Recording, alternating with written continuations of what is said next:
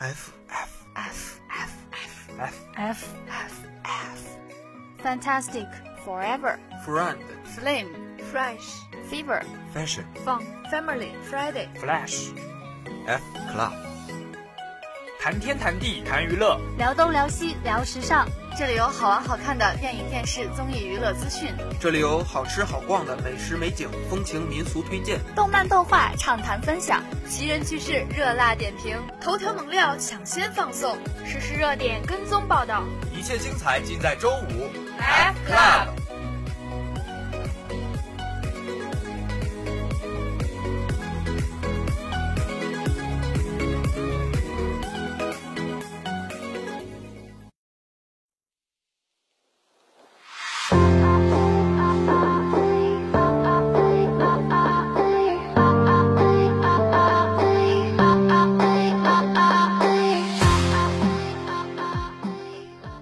各位听众朋友们，大家好！您现在收听到的是南京航空航天大学将军路校区学生广播，这里是每周五都会准时陪伴着您的周五 F Club，我是主播老朱，我是主播格格，很高兴与您见面。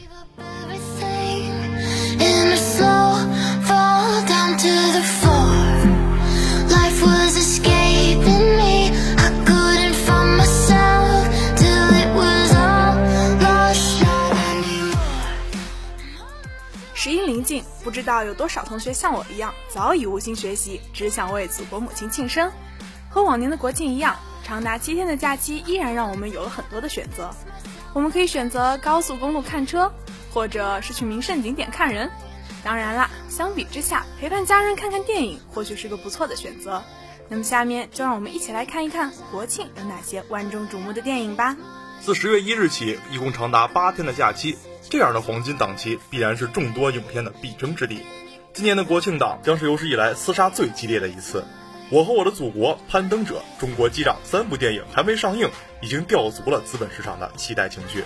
上述三部电影均定档在九月三十日。从内容上来看，《攀登者》由吴京、章子怡主演，取材自中国人首次登顶珠峰的故事，主要讲述了中国登山队向珠峰发起冲刺，完成了世界上首次北坡登顶这一不可能的任务。十五年后，我国年轻队员再次挑战世界之巅，迎接他们的将是更加残酷的现实，也是生与死的挑战。影片中由章子怡饰演的徐英作为杰出的气象学家，其身上有着过硬的专业素养。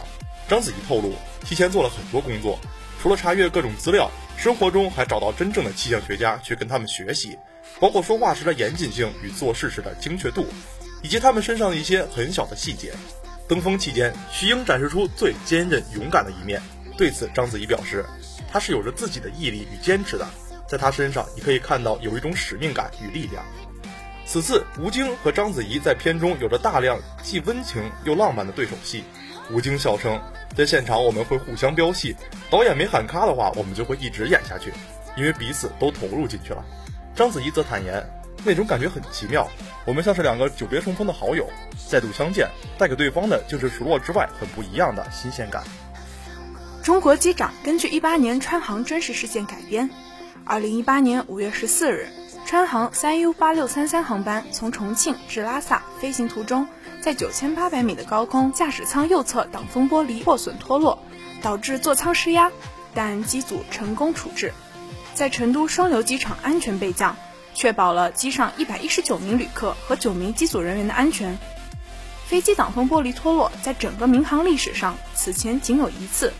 加之川航这次的危险程度要高得多，称之为史诗级备降毫不为过。机长刘传健也被大家称为中国版萨利机长。一晃一年多过去了，中国机长即将作为国庆献礼片，于九月三十日正式上映。影片的意义或许正如片方所说，我们有最好的机长，最优秀的民航人，他们很清楚，在自己的岗位上守护好每一个你和我，就是在守护这个国家。据悉，整部电影的专业性也得到了保障。公开资料显示，影片得到了中国民用航空局的支持与协助，在中国民航宣教中心的协调组织下，来自民航系统各单位数百名专业人士参与了电影的创作与拍摄工作。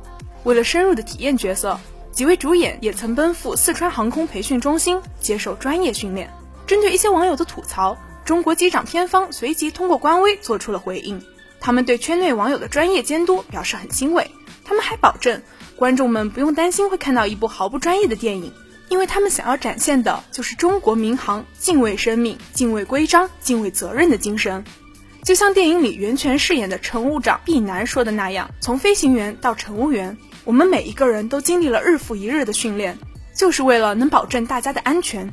这也是我们这些人为什么在这架飞机上的意义。”相比之下，电影《我和我的祖国》的特殊之处就在于这部电影是由陈凯歌任总导演，陈凯歌、张一白、管虎、薛晓路、徐峥、宁浩、文牧野七位导演为新中国成立七十周年共同倾力打造的献礼片。电影表现的都是中华人民共和国成立以来的高光时刻，五星红旗在天安门前第一次飘扬，中国第一颗原子弹发出的第一声东方巨响，中国女子排球队第一次站在奥运会的冠军领奖台上。香港回归后钟表转动的第一秒，九三阅兵飞机起飞后触碰的第一片云彩，神舟十一号飞船成功着陆扬起的第一颗尘土。电影所讲述的七个历史瞬间，每一个都能勾连起中国人刻骨铭心、热泪盈眶的记忆。不同的是，这部电影每一个高光时刻聚焦的都是背后的小人物，大时代下小人物的切入视角，反而使得历史变得鲜活而充满温度。当天见面会上，影片的七位导演为大家讲述了这部十分不一样的接地气儿的献礼片的创作幕后。值得一提的是，这部电影的主题曲《我和我的祖国》由王菲倾情献唱，用独特嗓音贯穿七个不同的时代，简音低唱出七十年春华秋实，为新中国成立七十周年华诞献上特别的祝福。正如网友所说，这首是属于我们和平时代小康社会的新赞歌。人民富了起来，更应该以翩跹舞姿跟随歌者，以惬意的姿态享受生活，歌颂祖国。爱国可以如此浪漫，红歌可以单曲循环，主旋律也可以与你我有关。聚焦大时代、大事件下小人物和国家之间看似遥远，实则密切的关联，唤醒全球华人共同的回忆。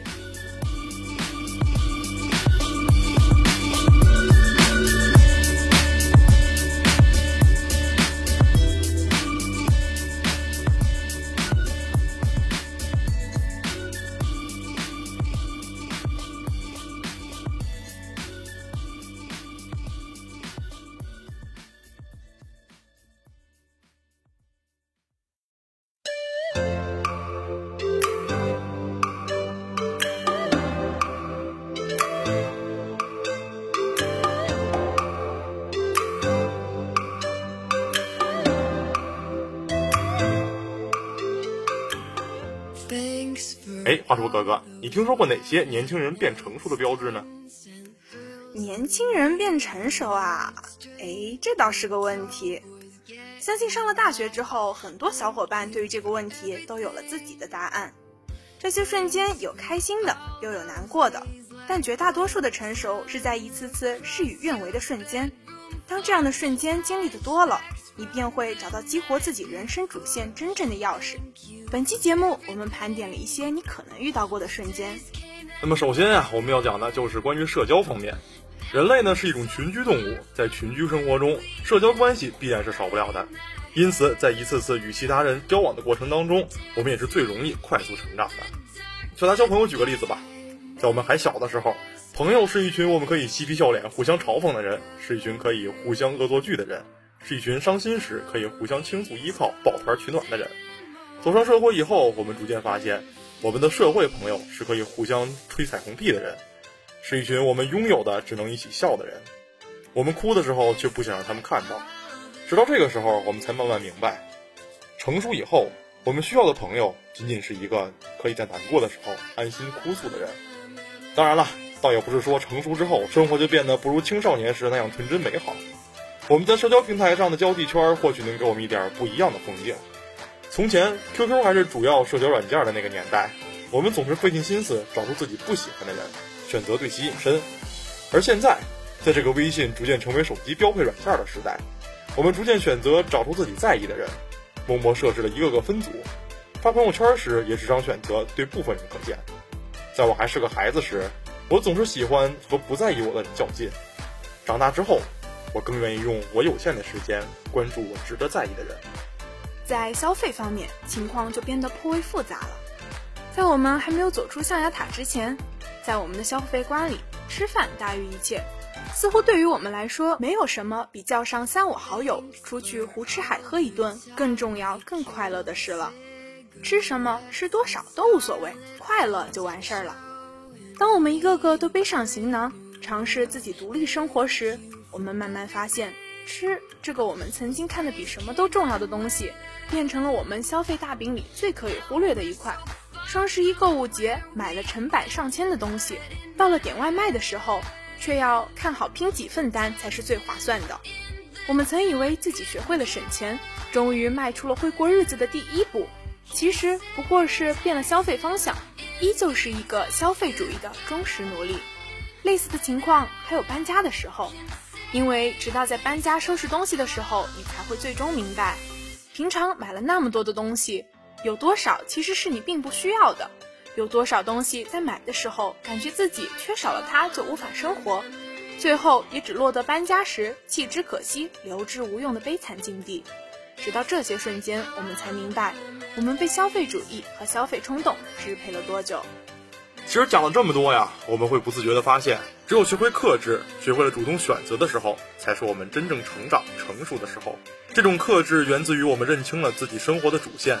我们不再为维持本没有必要的社会关系而耗费精力，不再为那些虚假的仪式感耗费自己的耐力，不再重复劳累而没有意义的工作耗费自己的上进心。其实成熟很简单，成熟本不应该是不断，成熟本不应该是不断消耗自己的一切，而是在一次次尝试和选择中重新审视自己内心的需要，学会做出取舍。其实事与愿违并不可怕，但是无效的消耗最终只会带来衰老与奴役。只有保持清醒与克制，才能通向成长和自由。愿我们不受身边的套路裹挟，有意识地选择自己想要的生活，走向属于自己的成熟。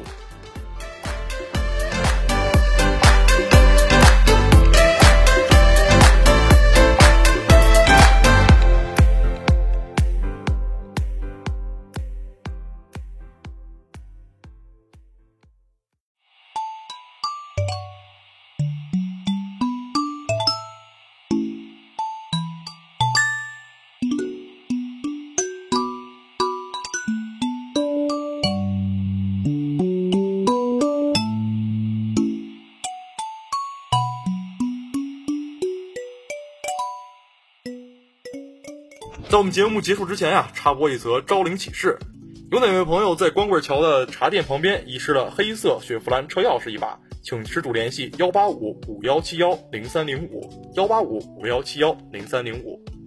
以上就是我们本期节目的全部内容了。获取更多资讯，您可以关注我们的微信公众号“生动南航”，声是声音的声，动是感动的动。我是主播老朱，我是主播格格，感谢导播李丹、朱俊汉。那我们下期节目再见。下期再见啦，拜拜。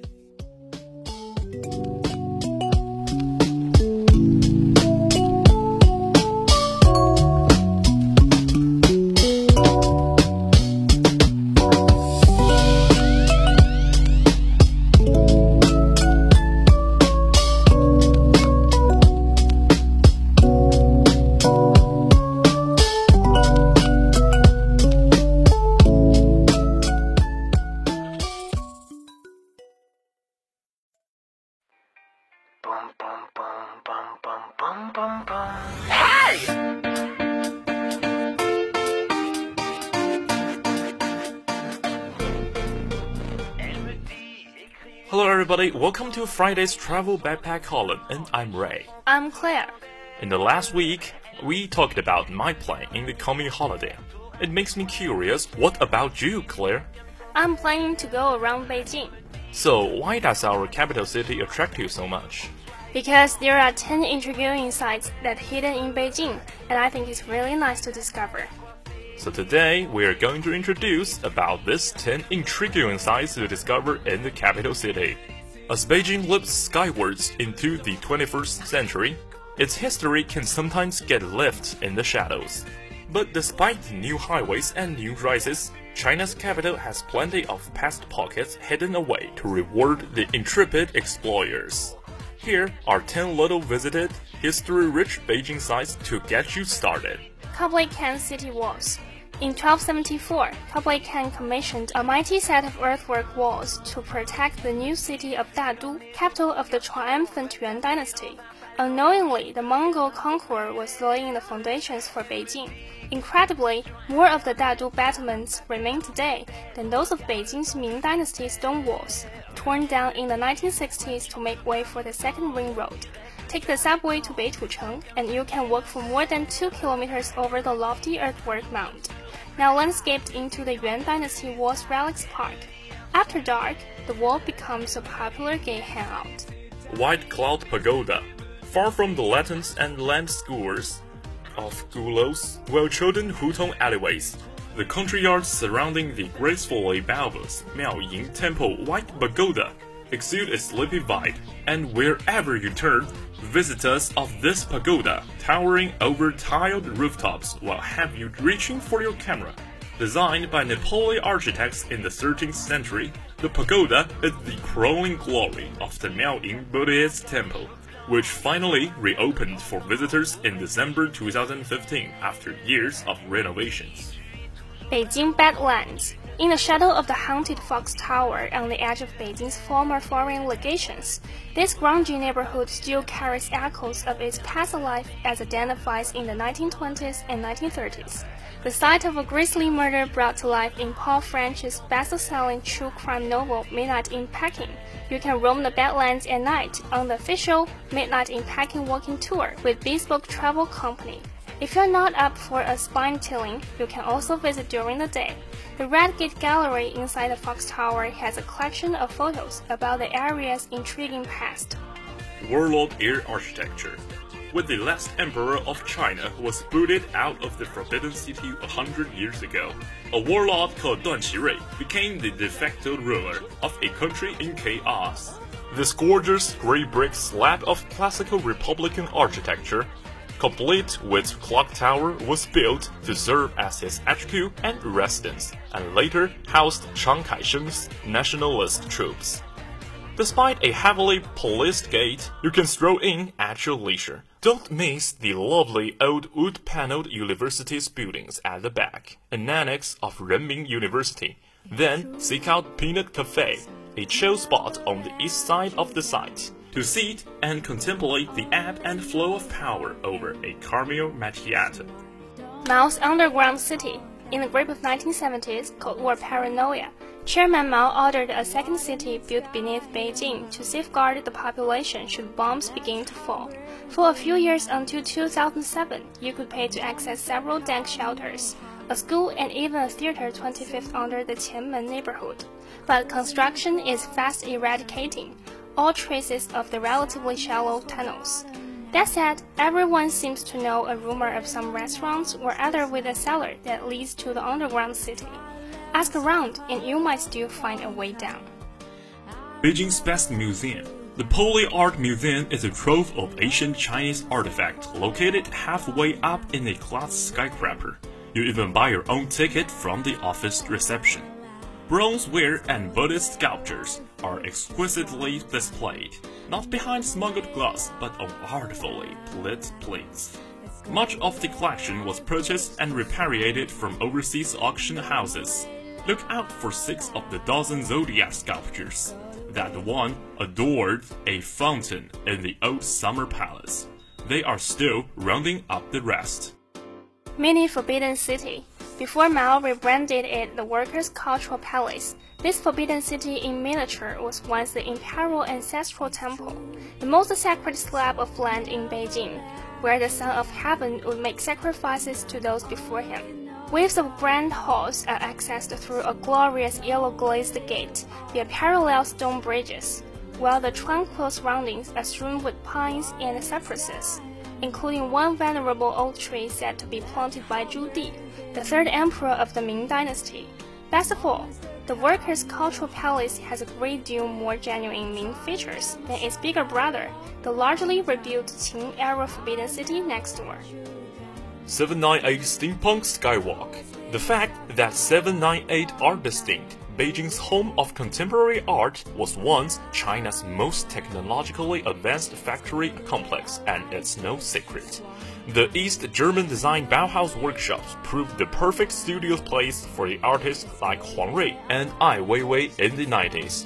But scoot past the galleries and cafes to the park, and you will find a veritable playground of retro-futurist communists of retro-futurist communist industrial architecture.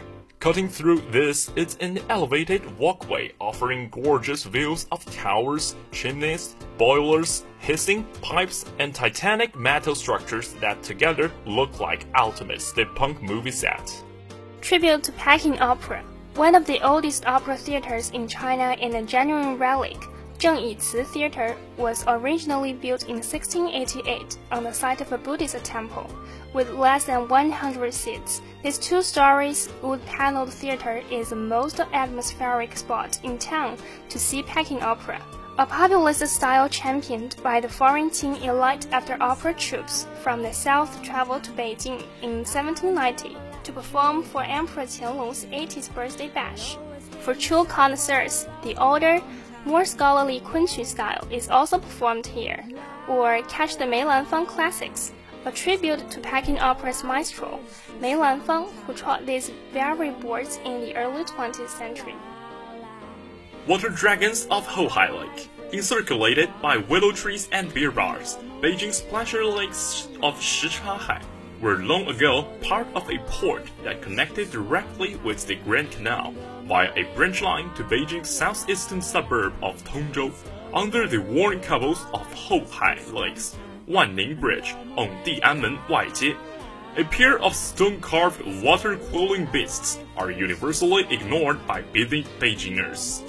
But they have guarded these strategic waterways since the 12,000s. To learn more about Beijing's innovative Yuan Dynasty waterways, check out the neat little museum inside Huitong Temple, north of Xihai Lake, documenting the work of Guo Shoujing, a 13th century astronomer and canal designer.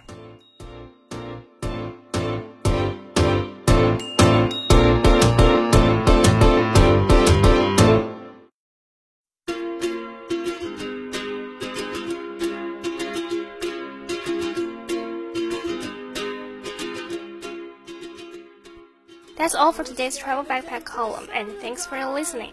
Hope everybody have an enjoyable seven days holiday. And I'm Claire. And I'm Ray. See, See you next week. week.